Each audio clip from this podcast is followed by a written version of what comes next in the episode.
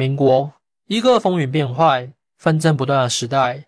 在这个时期，犹太多的家族被短暂的盛世冲得荡然无存，而盛世便是其中最具代表性的家族之一。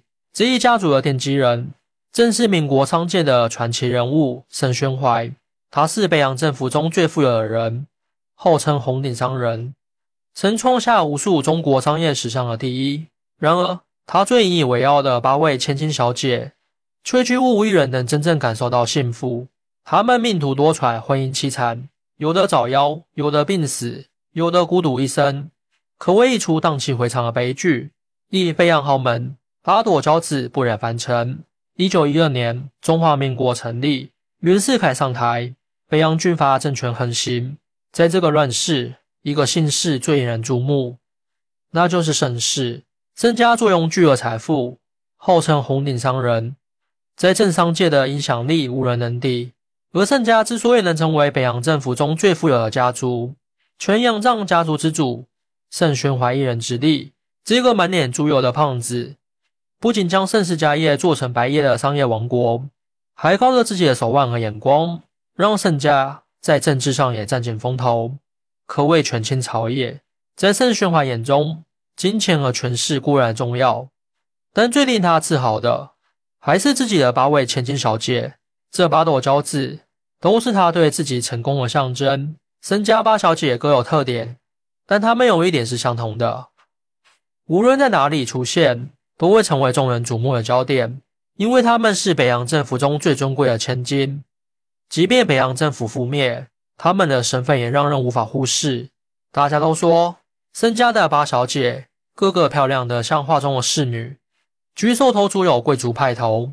她们穿着最新式的旗袍，头顶最精致的发髻，手臂上总是挂着价值连城的钻石手袋，浑身上下无不昭示着他们的殷实背景。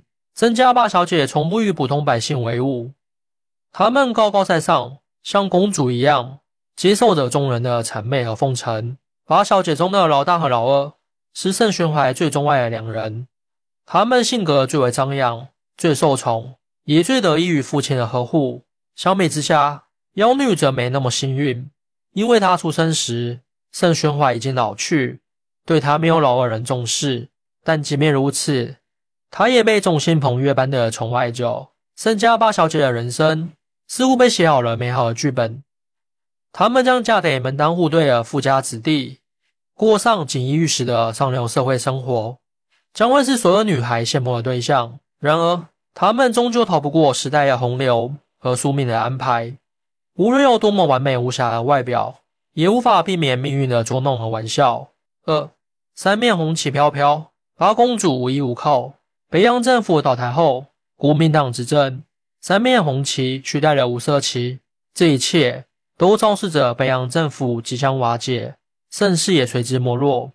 盛宣怀在晚年身体健康、每况愈下，也意识到大势已去，他不再参与政治，而是整日躺在床上，与他最心爱的八朵花、八个千金小姐在一起。终于，在一九三六年，盛宣怀去世，享年七十六岁。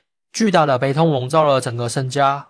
尤其是八位小姐，他们巴望着父亲活到一百岁，没想到他还是提前离开了。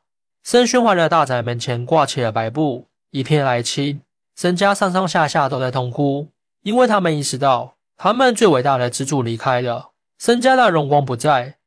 这些服侍盛家多年的下人，前途完全不可知。而八位小姐也在父亲死后，第一次尝到了无助和绝望的滋味。他们明白。再也没有一个像父亲那样强大的男人可以庇护他们、宠爱他们。身家没落后，他们不再是所有人眼中尊贵的千金公主，而只是普通的女子。身家上他对八小姐们的态度也从谄媚变成了不屑一顾。他们不再受宠，反而常常受到人眼相待。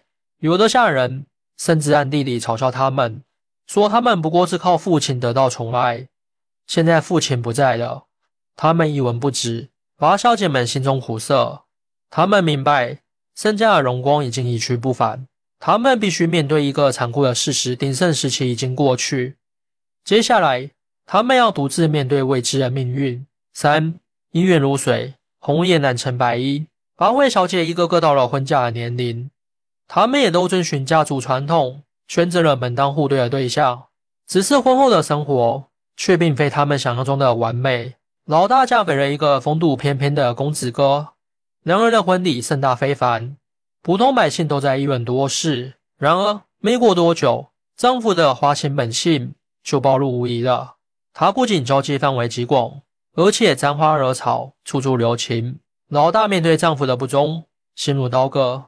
她试图挽回这段婚姻，但一切努力都徒劳无功。终日郁郁寡欢的她，后来染上了鸦片烟的恶习，想以此来逃避痛苦的现实。最终，老大在鸦片的毒害下，以悲惨的方式结束了短暂的人生。而小姐的命运也好不到哪去，她的夫家看似门当户对，实际却因为经商失败而家道中落。而小姐本可以靠自己的娘家帮助丈夫渡过难关，但夫家的男人有着极强的自尊心，不肯接受岳父的恩赐，于是这对年轻夫妇只能住在简陋的小房子里，过着小日子。而小姐本是锦衣玉食长大的千金小姐，简陋的生活对他打击极大。他身体一天不如一天，最终也在身家慰问下病逝了。三小姐与表哥的婚姻，则是被家人强行安排的。表哥是盛宣怀的侄子，性格稳重内敛，只是三小姐一直喜欢另一个活泼开朗的男子，被迫嫁给了性格南辕北辙的表哥，让她万分痛苦。因此，婚后两人关系极为恶劣。表哥尽管对三小姐体贴入微。但三小姐始终不能原谅家人的安排，她经常无缘无故的与表哥吵架，让表哥又伤心又自责。这场荆棘遍布的婚姻，最终以两人分居收场。八位小姐的婚姻，一个比一个曲折，充满了痛苦和无奈。她们以为嫁人是幸福的开始，却不知道婚姻的沉重会压得她们喘不过气来。曾经千金小姐，都在命运弄人下变得破碎不堪。他们有的在病魔产生后不久便死去，有的在鸦片的毒害下早早夭折，有的在失败的婚姻中日渐憔悴，最终在孤独中离世。八落娇子，八位公主，有的在众人关注中凋零，有的在黑暗中无声无息的逝去。他们曾是盛宣怀最骄傲的作品，如今却成了命运残忍的玩物。四七公主笑傲江湖，踏出属于自己的人生。八位小姐各有不同的人生，其中七小姐的经历最值得一提，因为她不仅没有被命运打倒，反而在逆境中开创出属于自己的人生。七小姐是盛宣怀最喜欢的女儿，因为她的生母是盛宣怀最宠爱的妾室，她从小就被两位长辈捧在手心里疼爱，性格活泼开朗，热情似火。婚后，七小姐对老实本分的丈夫也颇有微词。庆幸的是。丈夫对她一往情深，无怨无悔。在她周到的照顾下，七小姐的生活无忧无虑。直到有一天，一场政治风波突然将她从美满生活中拽了出来。她被迫离开富丽的大宅，与丈夫住到了贫民窟小房子，甚至在臭气熏天的花盆池旁，让七小姐忍不住泪如泉涌。然而，体面有余、骨子里傲气依旧的七小姐，并没有就此认输。他定了定心神，开始以积极向上的心态打扫新家。不出一天，简陋的房间就被他收拾得一尘不染，墙上还开着芬芳的小花。有人暗地里等着看七小姐出丑。没想到她不仅没有被打垮，反而以乐观积极的态度面对新生活，让所有人刮目相看。她证明了，即使命运跌宕起伏，只要保持自己的骨气，就一定能走出困境。五。盛宣怀打造豪门，却难逃宿命。